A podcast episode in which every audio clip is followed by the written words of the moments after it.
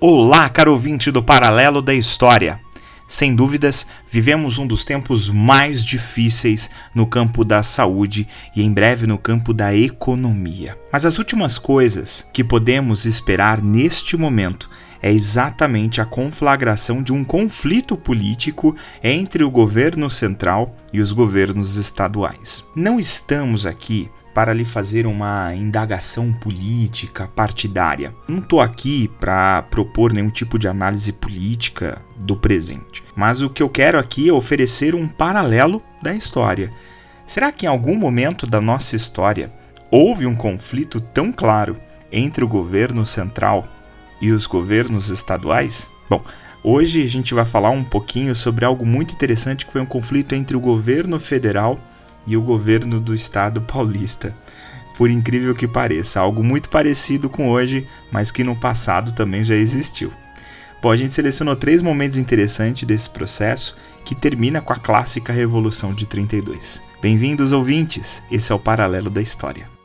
Ou ficar no Brasil e proclamar. Admitir que seja verdade que houve essa concertação. Mas o governo sabia do dia do fogo. Como um dia que o povo começou a se libertar do socialismo. Essa pauta maravilhosa de reivindicações.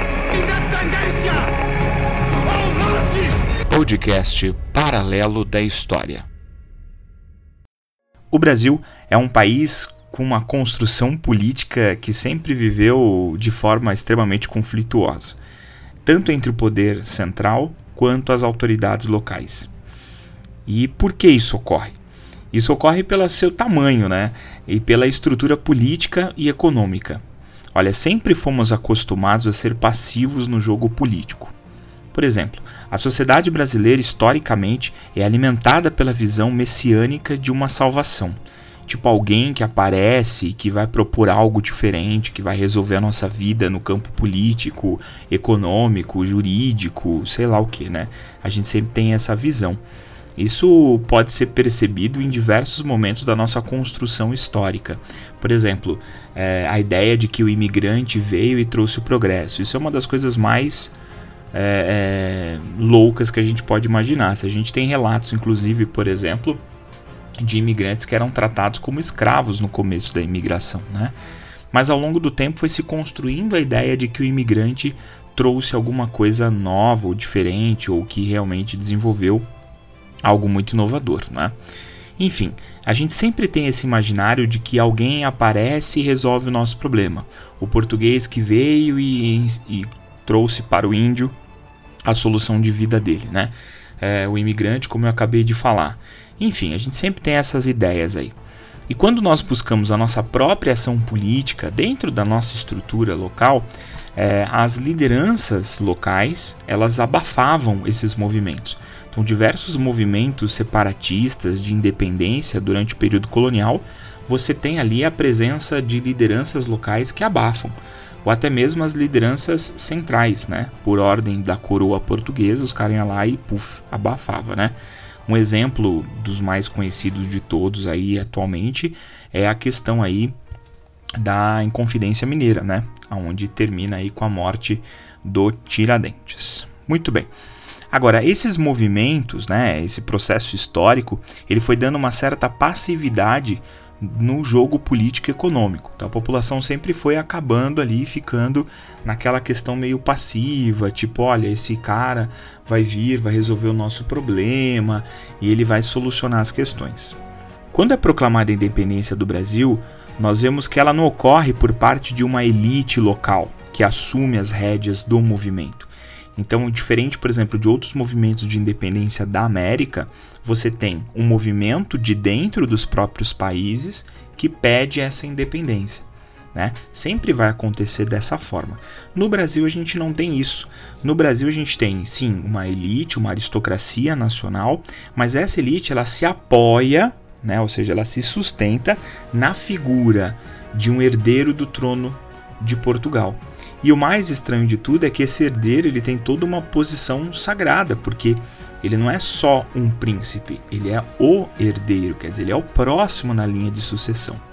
E esse herdeiro, por sua vez, quando assume o poder, ele não aceita uma livre articulação política. Tanto que ele não aceita que ele vai outorgar, ou seja, ele vai impor a Constituição de 1824, que é a nossa primeira Constituição, né? Essa Constituição, ela destaca um poder ali chamado poder moderador. A gente tem três poderes tradicionalmente, né? O executivo, legislativo e o judiciário, né? O executivo é aquele que governa, executa as leis, o legislativo é aquele que faz as leis, né? E o judiciário é aquele que julga, segundo as leis. Aqui no caso, o poder moderador ele é um quarto poder que está acima de todos os outros. Então ele podia desfazer o Congresso, chamar novas eleições, né? ele podia vetar muitas coisas. Então às vezes passava por todo o trâmite certinho, chegava no final o imperador podia ir lá e pá, né? mudar essa situação. Então olha que interessante, esse poder moderador dava ao imperador poderes absolutistas, poderes absolutos, totais. Né? E o que, que isso tem a ver? A população ela passou a ser é, a ver esse movimento como comum, como normal, né? Tão normal é que a gente pode dizer, por exemplo, hoje, em que a ideia das camadas populares é de que o executivo ele tem que ser muito forte e o legislativo ele tem praticamente é, poderes, sei lá, coadjuvantes. E não é bem assim. Na verdade, é fundamental que o executivo seja limitado pelo legislativo. E o inverso também, que o executivo limite o legislativo. Né? Então, na verdade, esses dois poderes eles devem se limitar um ao outro, por que, que eles devem se limitar? Para não haver exageros. Só que aqui a gente percebe no período imperial que o poder moderador era um meio tipo, tô nem aí com isso, vai resolver a minha vontade, entende? Então isso é meio complicado. Agora olha que interessante, na década de 1820, nessa mesma década da nossa independência, a província de São Paulo, ela vivencia algo muito interessante e importante. Que, que fato é esse? é a construção da Academia de Direito de São Paulo. Isso por que, que ele é importante? Porque a gente passa a ter em São Paulo uma academia de direito que vai ser fomentadora de questões culturais, políticas e econômicas. Ah, é só São Paulo? Não, essas academias estiveram em outros lugares do país. Mas em São Paulo em específico a gente tem esse fomento tanto que é em São Paulo que a gente tem o contexto da criação do primeiro partido republicano, e é aqui que começam vários movimentos absolutistas. Né? Então, isso é bem interessante a gente observar é, e ver essas construções. Bom, em paralelo a tudo isso, o poder do governo monarca no Brasil foi se solidificando. A ideia de um governo escolhido por Deus, digno de um poder supremo, dando à figura do executivo é, muito mais valor que o legislativo, que é o caso que eu acabei de falar agora. Então, quando eu falo às vezes em sala de aula, às vezes estou falando com os alunos, e, e aí eu falo, ai, é, quem é que elabora as leis? É muito comum eu ouvir aluno falar o prefeito, né, ou o presidente. E aí eu falo, não, quem elabora a lei são os deputados. E eles olham para mim com uma cara tipo, como assim? porque a gente tem essa construção personalista do poder. Isso é muito importante a gente tomar cuidado. Nós não podemos continuar a alimentar essa ideia personalista do poder. Né? O poder ele é uma estrutura muito ampla, cheia de freios, pesos e contrapesos. Então ele precisa ser estruturado dessa forma, tá? Agora, com a queda do poder monárquico, lá no final do período imperial, algo muito importante começou a se desenhar. Se antes existia uma figura central que barrava e limitava as autoridades e lideranças locais, agora essas personalidades locais passam a disputar esse poder federal.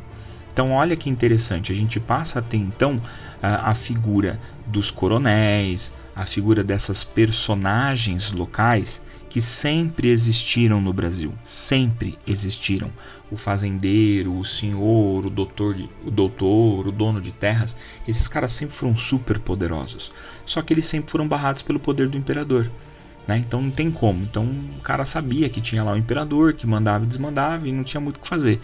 É, o que ele tinha que fazer era articular politicamente os deputados, tal, tentar ali acompanhar essas questões, mas a qualquer momento podia se desfazer o Congresso e se convocar um novo, uma nova eleição do parlamento. Então, quando cai o poder imperial, esse ambiente fica vago. E aqueles que já se articulavam muito mais facilmente é, se organizaram para se alçar ao poder. Esse é o caso de São Paulo e Minas Gerais. Então, olha que interessante: São Paulo e Minas, quando cai o poder imperial, eles estavam super bem estruturados politicamente, prontos para assumir esse momento importante. Né? Então, com a queda do poder imperial, São Paulo e Minas eles vão se articular de uma forma a dar apoio um ao outro. Né? Então, olha só, eles se alternavam no poder. Hoje a gente chama de República do Café com Leite. Claro que naquela época este nome não existia, né? Mas por que é dado de República do Café com Leite? Porque São Paulo era o produtor de café, né? o maior produtor de café, um dos maiores do mundo, e Minas Gerais era conhecida pelos seus derivados do leite. Mas essa terminologia ela é de hoje, não é daquela época. Né? E esse período ficou acordado que era assim: ó, um mandato, quem escolhia e quem controlava era um paulista, e no outro mandato, quem escolhia e quem controlava eram os mineiros. Então nem sempre era um paulista que governava ou era um mineiro, mas era alguém indicado por eles. Não é? Então, quando tudo parecia perfeito nesse ciclo virtuoso, eh, sei lá, quase indestrutível entre Minas e São Paulo, algo muito novo acontece, que é a crise econômica de 1929. Essa crise de 29 ela escancara uma desgraça da nossa economia, né? Porque naquele momento nós éramos um país extremamente dependente de um único gênero alimentício, que era o café. Nós produzíamos várias outras coisas, o açúcar, enfim, é, mas o café era o top do top, era aquilo que a gente vendia mesmo, né? E ganhava muito dinheiro com isso. Só que olha que interessante, com a crise econômica, o mundo parou de consumir o nosso café. Não parou de vez, mas diminuiu drasticamente o consumo. E nós passamos a ter uma baita problemática na nossa mão. Por quê? Pouca exportação, quer dizer, pouca venda, só que eu tinha uma alta produção de café. Então o Estado, para não quebrar esses produtores de café, compravam café dessas pessoas. Né? Compravam. Muitas vezes até jogava fora, porque comprava muito café. E quem estava no poder nesta época? São Paulo. Né? Nós tínhamos um presidente que, que era paulista, né? É nascido no Rio de Janeiro, mas ele era paulista, que era o Washington Luiz. E o Washington Luiz, quando estava lá no governo federal, o que, que ele fazia? Ele comprava o café de São Paulo né, para não ferrar com a produção dos paulistas. Né? Só que olha só que legal. Quem estava no poder, como eu falei, eram os paulistas. E naquele ano de 1929 haveria uma nova eleição, uma nova indicação para uma eleição. E essa indicação para esta eleição deveria de ser agora não de um paulista, mas de um mineiro. Então, São Paulo, no período da crise, onde o Estado precisava mais do que nunca do governo federal, precisava agora abrir mão de um paulista para indicar um mineiro. Essa situação ficou muito complicada. Então, diante dessa crise de 29, da queda do consumo do café, do ambiente de recessão, enfim, São Paulo, por meio do Washington Luiz, decide romper com Minas Gerais. Em vez de indicar um mineiro, vão indicar um outro paulista, o Júlio Prestes. Os mineiros, obviamente, não vão aceitar essa troca e eles vão passar da força para a oposição. Esse ambiente vai desencadear ali o que a gente chama de Revolução de 30, que não é o assunto dessa nossa aula de hoje. A Revolução de 30 ela foi muito importante. Ela traz grandes transformações na organização política e econômica da nossa sociedade, né? que vai iniciar ali a chamada Era Vargas. A partir da Revolução de 30, só para que vocês possam ter uma ideia, nós passamos a experimentar um forte desenvolvimento econômico urbano e industrial, porém fortemente controlado pelo Estado, né? Porque o Vargas vai fazer um monte de coisa aí. Mas enfim, a gente vai falar sobre isso num próximo momento. São Paulo oficialmente se posiciona contra o governo federal, porque quando Vargas ele assume lá em 1930, por meio de um golpe de Estado, os militares vão tomar, essa junta militar vai tomar e vai colocar no poder o Vargas. O Vargas vai ficar enrolando no poder, ele vai ficar enrolando, enrolando, enrolando. Veja só, ele entrou em 1930 e já era 1932, quer dizer, já fazia dois anos, e o cara ainda não tinha feito uma nova constituição. Então tava meio bagunçado, a galera tava meio nervosa, os paulistas estavam meio nervosos. Quando eu digo os paulistas, eu digo claramente a elite paulista, né? A população mais comum, ela meio que estava ali boiando naquele processo, né? Então São Paulo se posicionou contra o governo federal e essa oposição ela é fortemente estimulada é, por essa lerdeza do Vargas em convocar a Assembleia Constituinte, fazer uma constituição, enfim, né? Só que o que, que acontece? São Paulo estava muito mais nervoso ainda porque Vargas tinha nomeado como, entre aspas, governador, que a gente não chama de governador, a gente chama de interventor, porque era um governo provisório, quem estava administrando o Estado não era um paulista, era alguém indicado por ele, pelo Vargas. Então, claro, né? Obviamente, São Paulo ficou ali nervosa tal. E aí São Paulo começa a declarar várias, vários tipos de, de, de declarações contra o governo federal.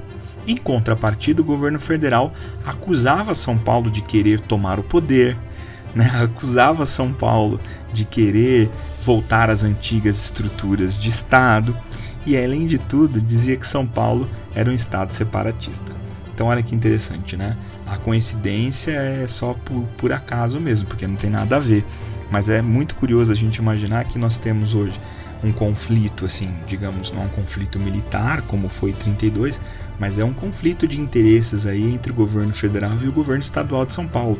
O governo estadual de São Paulo está aí meio que, entre aspas, liderando várias, articulando várias movimentações entre os governadores em torno aí das soluções contra a Covid-19 e do outro lado você tem o presidente é, da República que fala que o governador do estado quer tomar o poder, o governador do estado queria estar no lugar dele, que o governador do estado é, é ligado aos interesses do antigo estado, enfim, é muito interessante a gente imaginar isso.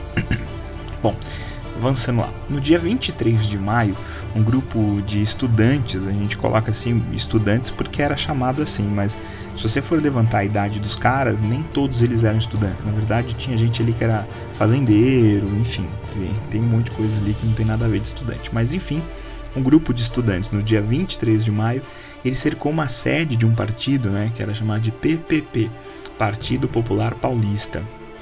Esse partido aí, ele era um partido de, de ligação militar, né, e ele é ligado ao governo Vargas. Então, esses rapazes, no dia 23 de maio, quando cercaram essa sede do partido, eles foram mortos. E aí, meu, já era, né? Então, envolveu morte, já envolveu apelo emocional. A galera pegou pesado. O, o estado de São Paulo, em 32, pegou pesado nessas mortes. Falou: olha, a situação é grave, o governo atacou os nossos estudantes, eram jovens, e olha lá o que eles fizeram tal. Isso gerou um maior climão, a situação ficou muito complicada, a população realmente assumiu esse discurso de tipo, nosso governo federal está contra nós, né? E isso desdobrou em uma declaração aberta de guerra contra o governo federal, né? E esse clima gerou assim vários, vários voluntários, as pessoas se cadastravam todas para vingar a morte desses supostos estudantes, né? Pra você ter ideia, São Paulo fez uma campanha de doação de dinheiro, de ouro. As pessoas doavam ouro para o movimento é, de 32, né? Bom, o governo federal não deixou passar barato, claro. É, Iniciou-se um conflito armado de verdade. Eles mandaram lá cerca de 10, 15 mil soldados para esse conflito. Ah, o governo federal mandou vários outros soldados, botou força máxima nessa guerra. A guerra durou três meses e gerou enormes perdas para o estado de São Paulo. Claro que para o governo federal, mas o governo de São Paulo tomou paulada ali, né? Mas olha que legal. É, apesar dessa derrota, sei lá, é, militar, vamos dizer assim, dos paulistas, a gente teve uma coisa muito interessante, que foram as vitórias políticas. Vargas, logo em seguida, é, convocou a Assembleia Constituinte é, para fazer a Constituição E São Paulo meio que se assumiu, viu que estava ali muito preso nessa ideia do café e ele precisava se desenvolver de outra forma, né? Dali a gente segue um caminho interessante. O governo de São Paulo começa a aplicar, o estado de São Paulo, as elites paulistas começam a aplicar na indústria tal, se tornando o estado que a gente tem hoje, né? É curioso a gente imaginar porque nesse período contemporâneo, pós-Constituição de 1988, essa é a primeira vez que se observa um conflito entre o governo federal e os estados. Não se sabe ao certo qual será o resultado desse conflito que a gente está vivendo, né? O que se sabe é que nós estamos enfrentando a maior pandemia do século XXI. Claro que a gente está bem no começo do século XXI, né? Mas é a maior pandemia até então. Mesmo com toda a tecnologia e conhecimento que nós temos, nós estamos diante de uma situação extremamente crítica de saúde mundial. Nós que temos as consequências de uma possível crise econômica que vai vir aí pós o vírus. No meio dessa situação toda, surge uma discussão de ordem política que não seria a melhor solução. E aqui vem uma reflexão muito importante. Nós sempre precisamos nos resguardar em uma das coisas mais importantes que a humanidade desenvolveu: é o pensamento crítico. No passado, as pessoas se embasavam no achismo, na crença. Hoje não. Hoje nós não podemos abrir espaço para esse tipo de aposta. Cada passo, cada trilha do nosso caminho da humanidade precisa estar embasado em estudos e reflexões científicas. Forte abraço a todos, até o próximo paralelo.